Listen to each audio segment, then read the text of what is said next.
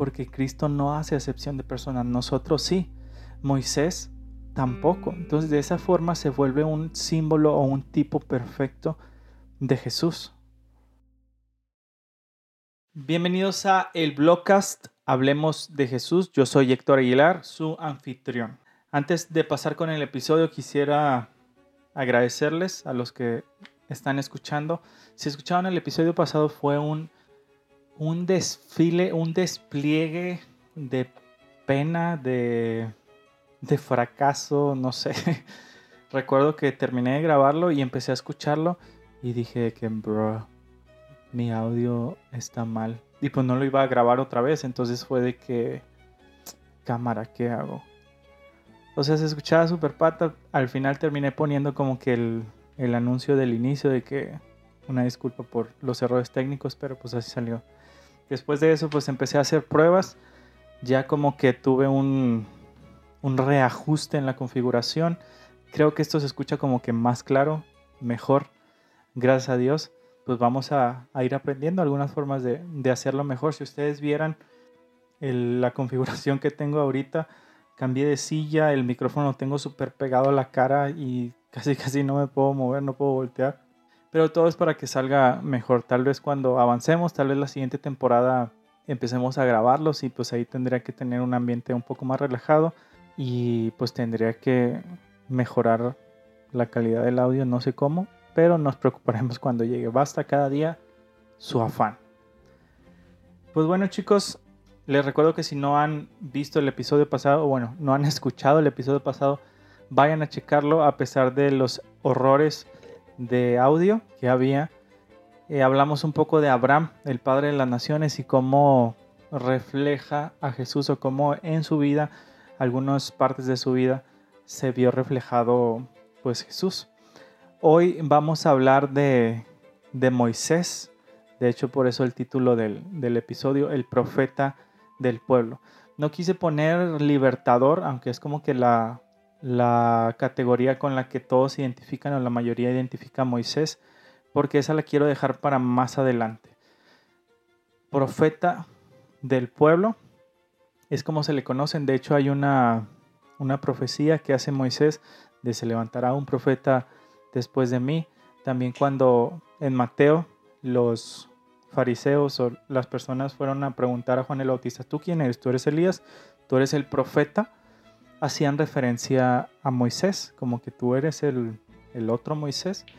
Entonces, antes de, entrar de lleno con, con Moisés, el profeta del pueblo, quisiera recordarles una vez más que vayan a la página de Facebook del blog, nos peguen un like Ahí estamos subiendo contenido, estamos subiendo historias también en Instagram, el blog ASD.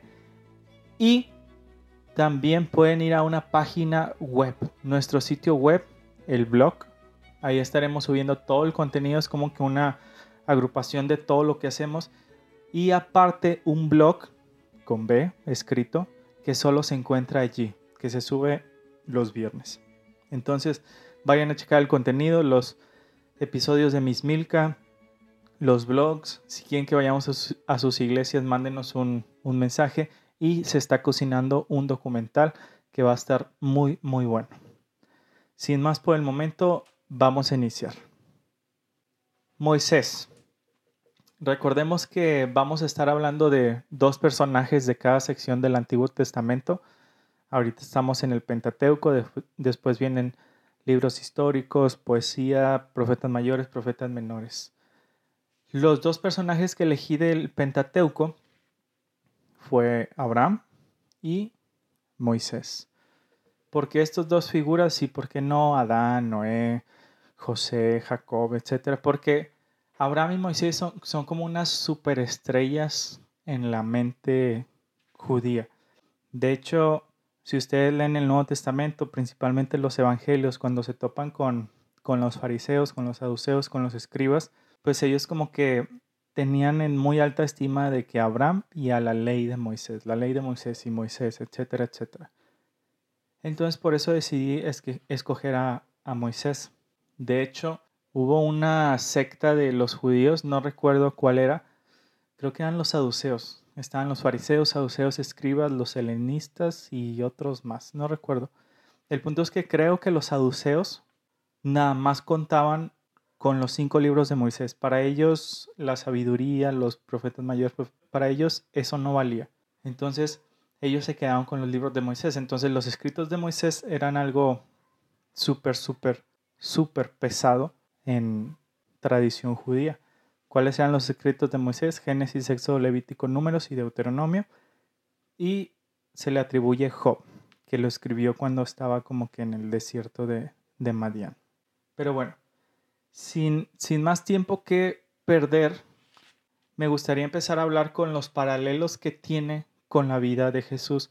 Si ustedes se pueden analizar, probablemente encuentren muchísimos más de los que yo encontré ahorita. Por tiempo y por el formato, pues no me voy a poner a enlistar todos una hora, porque o tal vez no encuentre para llegar a una hora, o no sea atractivo para escuchar. Pero a simple vista resaltan algunos. Por ejemplo, cuando Moisés nace, el faraón cuenta Éxodo capítulo 1, Éxodo capítulo 2, que se levantó un faraón que no conocía a José. Bueno, la historia es que José había sido apreciado por el faraón, su familia se, se mudó básicamente a Israel, se quedaron ahí, a Egipto, perdón, se quedaron ahí, empezaron a florecer.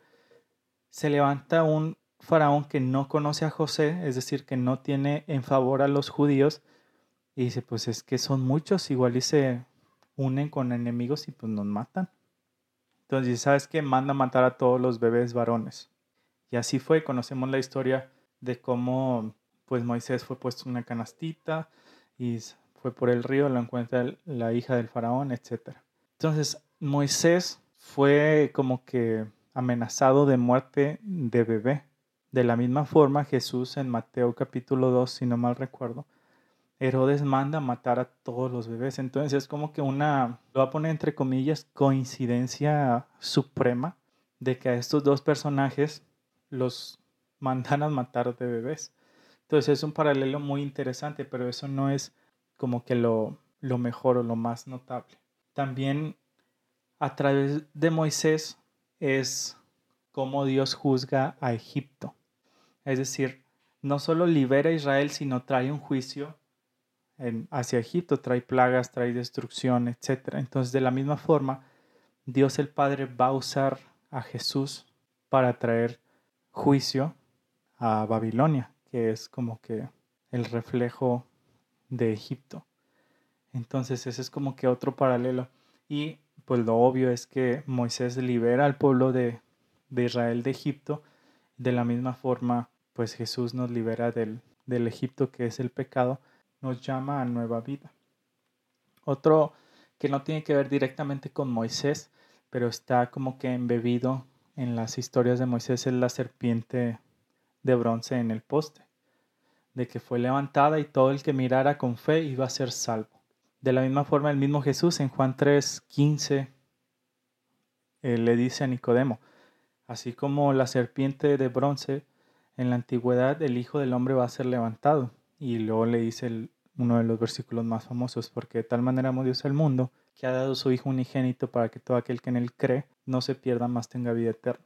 Entonces, otro punto importante es que cuando Moisés, creo que es capítulo 33 o 34 de Éxodo, Moisés pide ver a Dios, Dios le dice, cámara, si me ves te mueres, y le dice, ándale, y luego Dios le dice, ok, pero te escondes y va a pasar esto y nada más vas a ver como que mis espaldas, etc.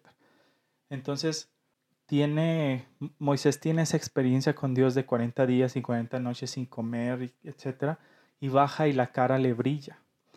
Entonces Moisés refleja o reflejaba la gloria de Dios de esa misma forma, tal vez no literal de que Jesús brillaba, pero en Jesús se reflejaba la gloria de Dios. ¿Cuál es la gloria de Dios? El carácter de Dios. Entonces, vemos esos paralelos muy, muy, muy, muy, muy, muy interesantes entre Moisés y Jesús. Y otro que es como que el puente al, punto fuerte de este episodio es que Moisés era el intermediario entre Dios y el pueblo.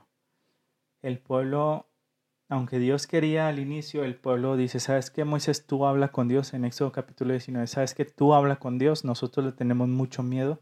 Tú habla con Dios y dinos lo que dice. Entonces Moisés funciona como ese intermediario entre Dios y su pueblo.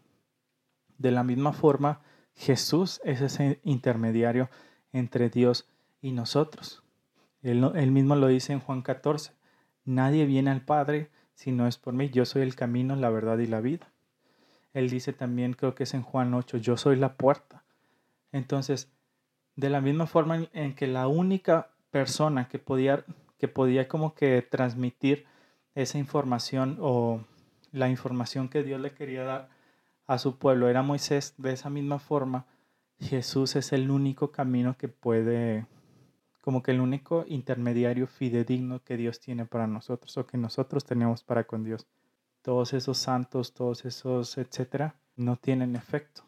De hecho, la Biblia dice que solo hay un intermediario entre Dios y el hombre, Jesucristo. Entonces es bastante claro.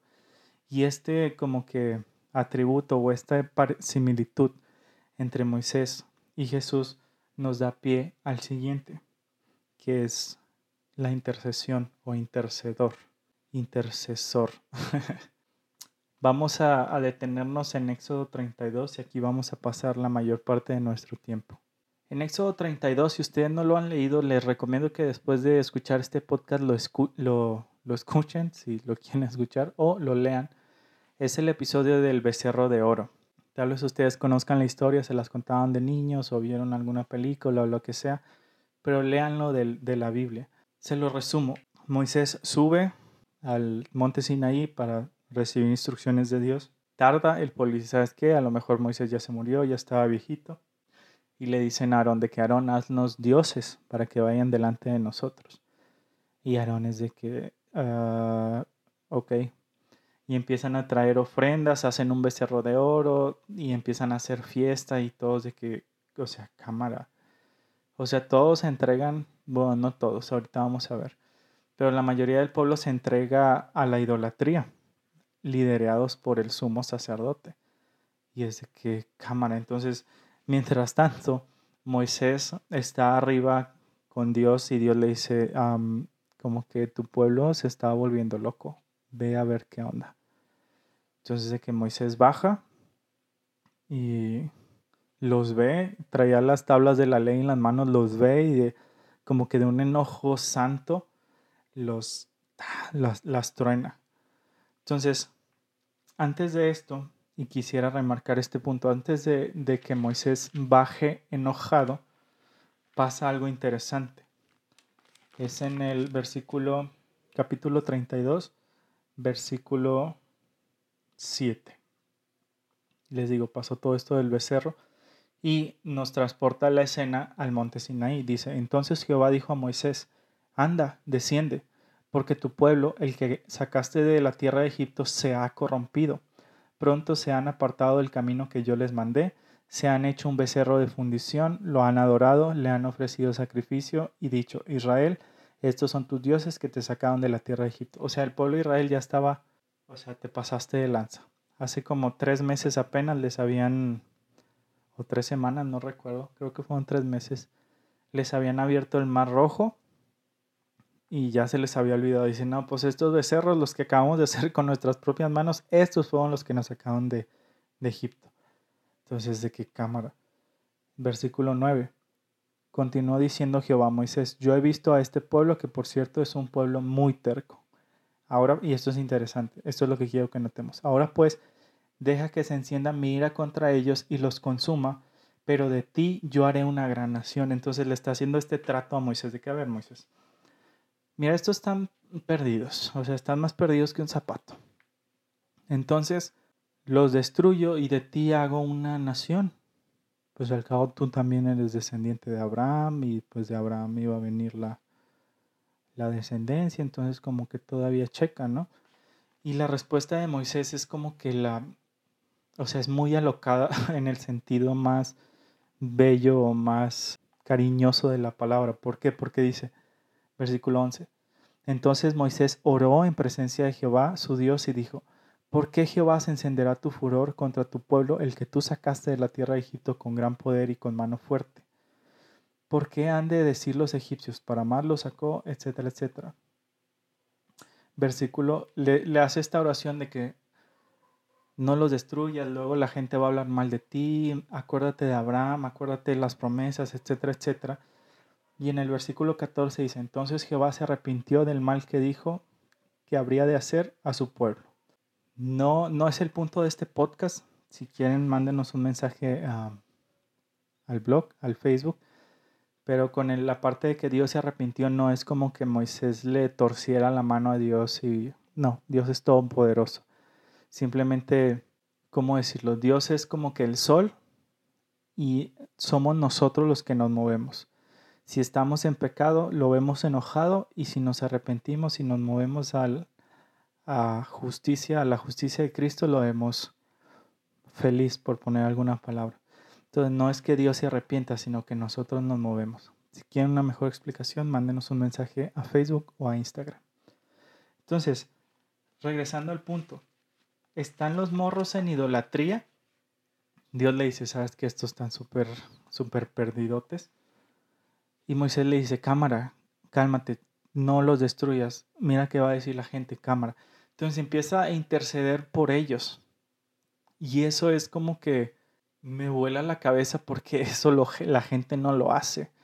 O sea, muchas veces, inclusive los padres, cuando quieren que sus hijos aprendan una lección de que dejan que las consecuencias les, pues se los lleven.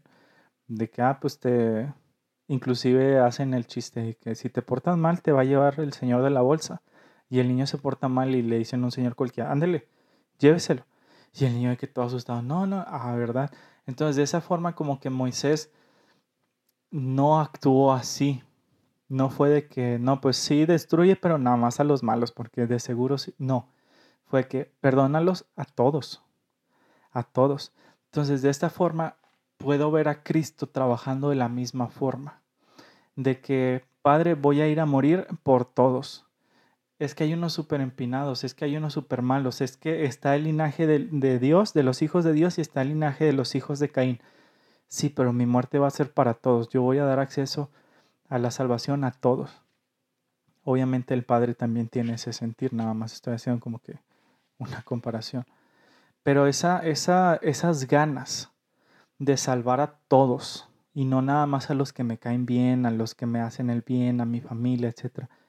Eso me vuela la cabeza y eso es tan parecido o tan igual a Cristo. Porque Cristo no hace excepción de personas, nosotros sí, Moisés tampoco. Entonces de esa forma se vuelve un símbolo o un tipo perfecto de Jesús. En ese aspecto en específico en el que aboga o intercede por una nación corrompida. De la misma forma Cristo intercede por nosotros. Pero bueno, como que me estoy emocionando y estoy diciendo lo mismo. Entonces avanzamos.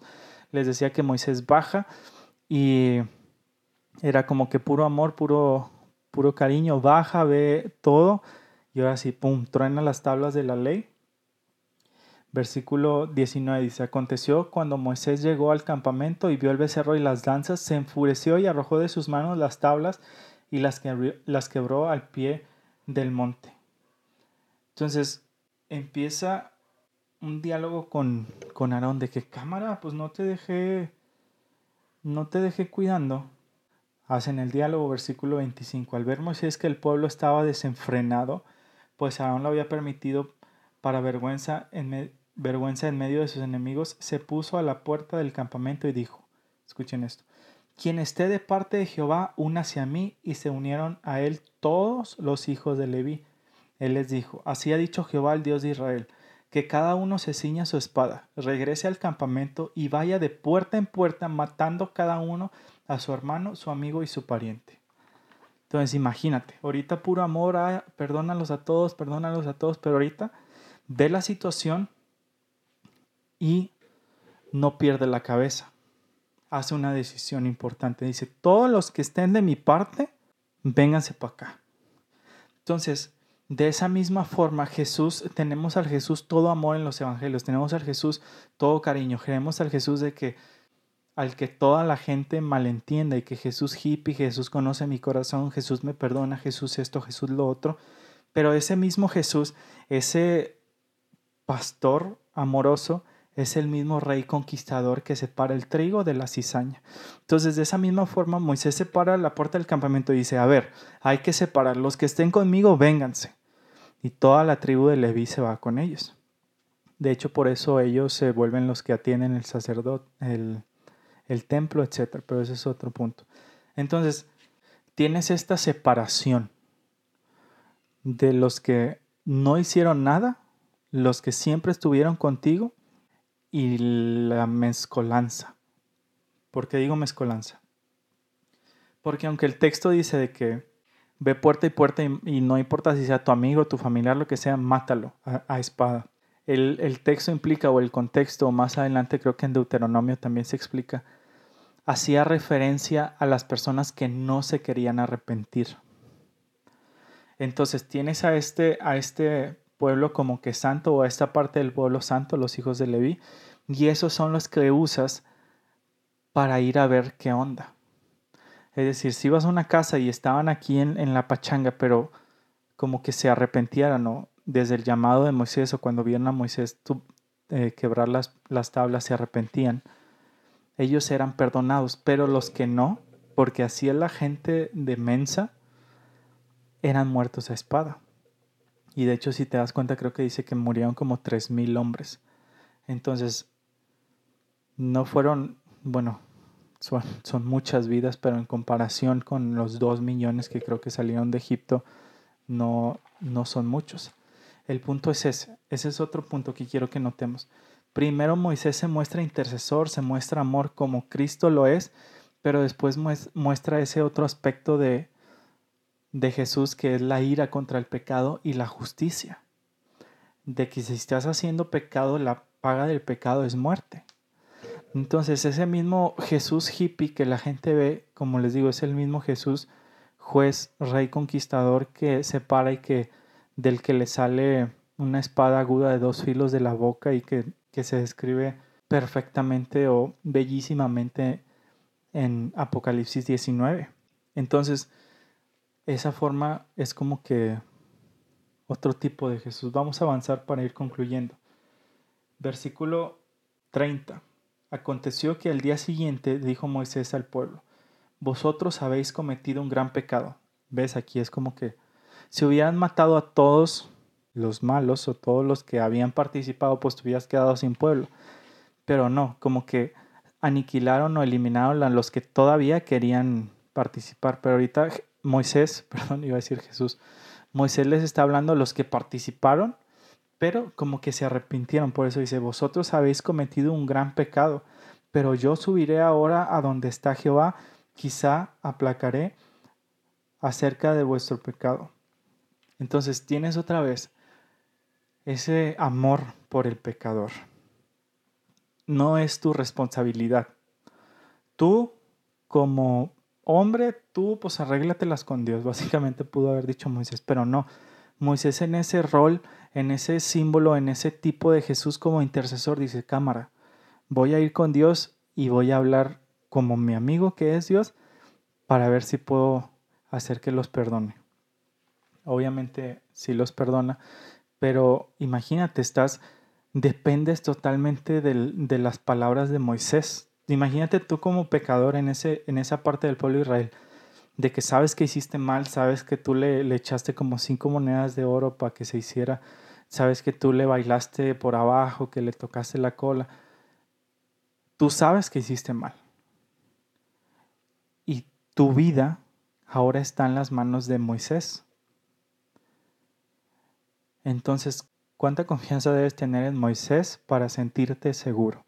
Piénsalo porque es el mismo caso con Jesús. Ahorita tú y yo somos pecadores y sí tenemos, no, tal vez no tenemos un ídolo de oro, o espero que no tengas uno en tu casa, pero sí tenemos otros ídolos, el trabajo, la familia, videojuegos, redes sociales, celular, eh, amigos, novia, lo que sea. Y tenemos a este Jesús que dice, cámara, o sea, yo sé que ustedes participaron, pero voy a rogar al Padre para que no los vea a ustedes, sino me vea a mí. Entonces nuestra vida depende únicamente de los méritos de Jesús. No es lo que tú hiciste, sino lo que Jesús hizo. Entonces de esa misma forma vemos de nuevo el símbolo de, de Jesús reflejado en Moisés. Y aquí la última parte, la más como que la cúspide, el clímax de lo que venimos hablando. Versículo 31.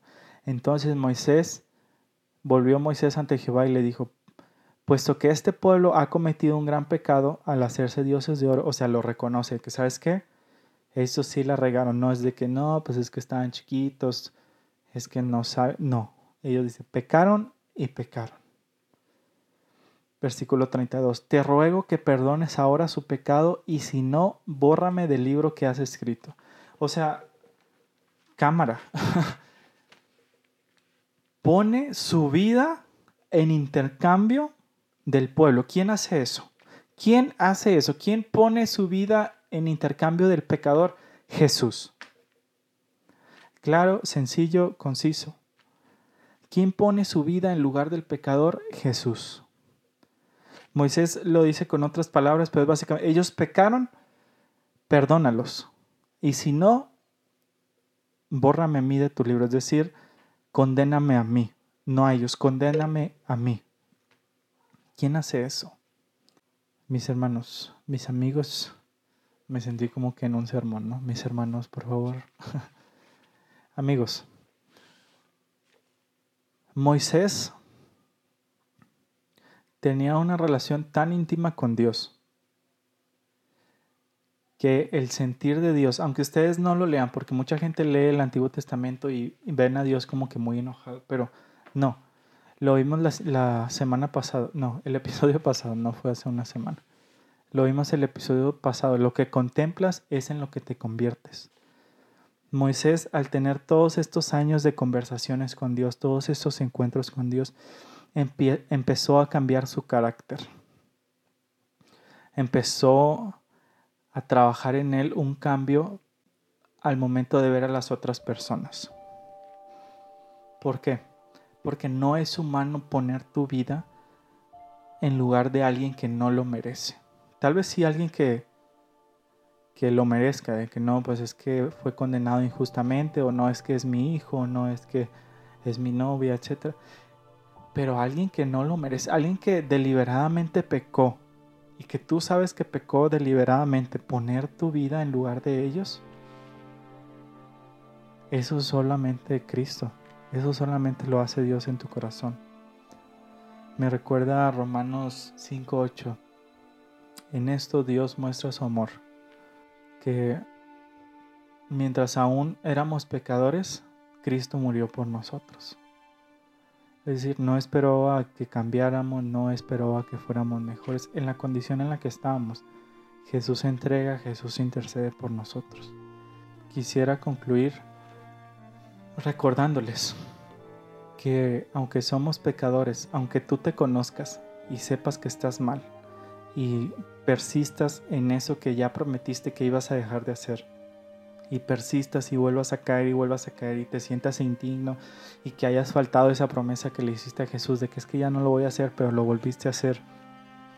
Aún a pesar de esto, tienes a Jesús intercediendo por ti aún a pesar de eso.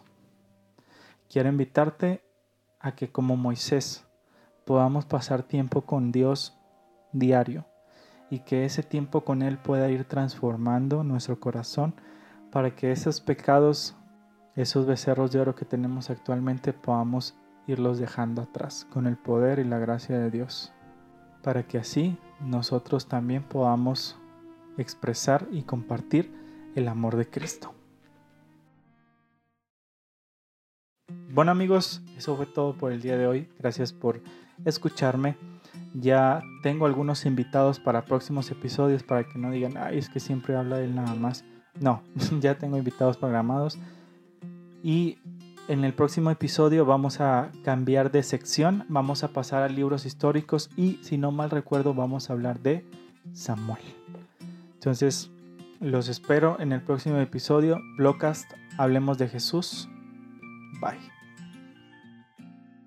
Las opiniones e ideas presentadas en este podcast son personales, no necesariamente reflejan las del equipo del blog. Gracias por escucharnos. Blogcast, hablemos de Jesús.